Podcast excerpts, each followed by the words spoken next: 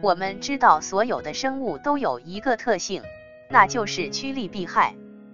我们会避免那些会感到害怕、痛苦和不适的情境。简单的说，远离我们所察觉到的威胁是一种保护自己远离可能存在的危险的方法。可是逃避也意味着你所感到焦虑的那些情境、事物和感受会长期的持续下去。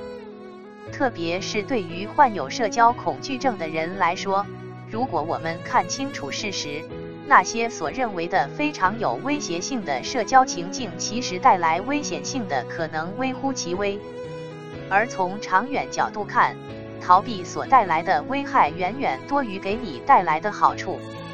今天我们就要看看社交恐惧一般会回避什么，而这些回避又会给我们带来什么。易回避社交情境，比如像公开演讲、出席会议、与人约会以及到健身房锻炼等等。这些回避行为会阻止你认识到这样一个事实，那就是这些社交情境是安全的，你的焦虑和恐惧是没有根据的。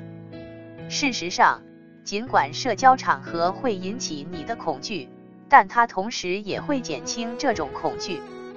当你身处于社交情境中，尽管恐惧可能会比你逃离这个社交情境持续更长的时间，但从长远来看，对缓解恐惧会产生更好的效果。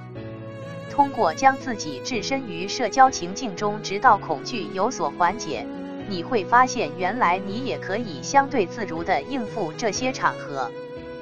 二、回避恐惧的生理感受。比如和朋友吃饭的时候，你可能会回避吃一些辛辣的食物，因为这些食物可能会使你脸红；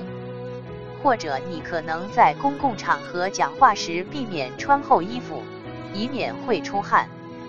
然而，回避像出汗和脸红这样的生理感受，却恰恰会强化你的这样一种思想：这些生理感受和感觉是很危险的。比如一个人在上台演讲的时候，会有些许的紧张感，但过度敏感的强迫症患者会因此逃避演讲的活动。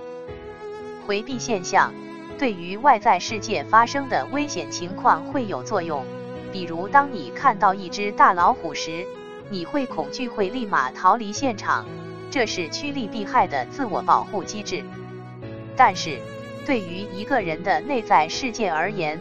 回避使自己产生痛苦的念头行为时，那就行不通了。对内在而言，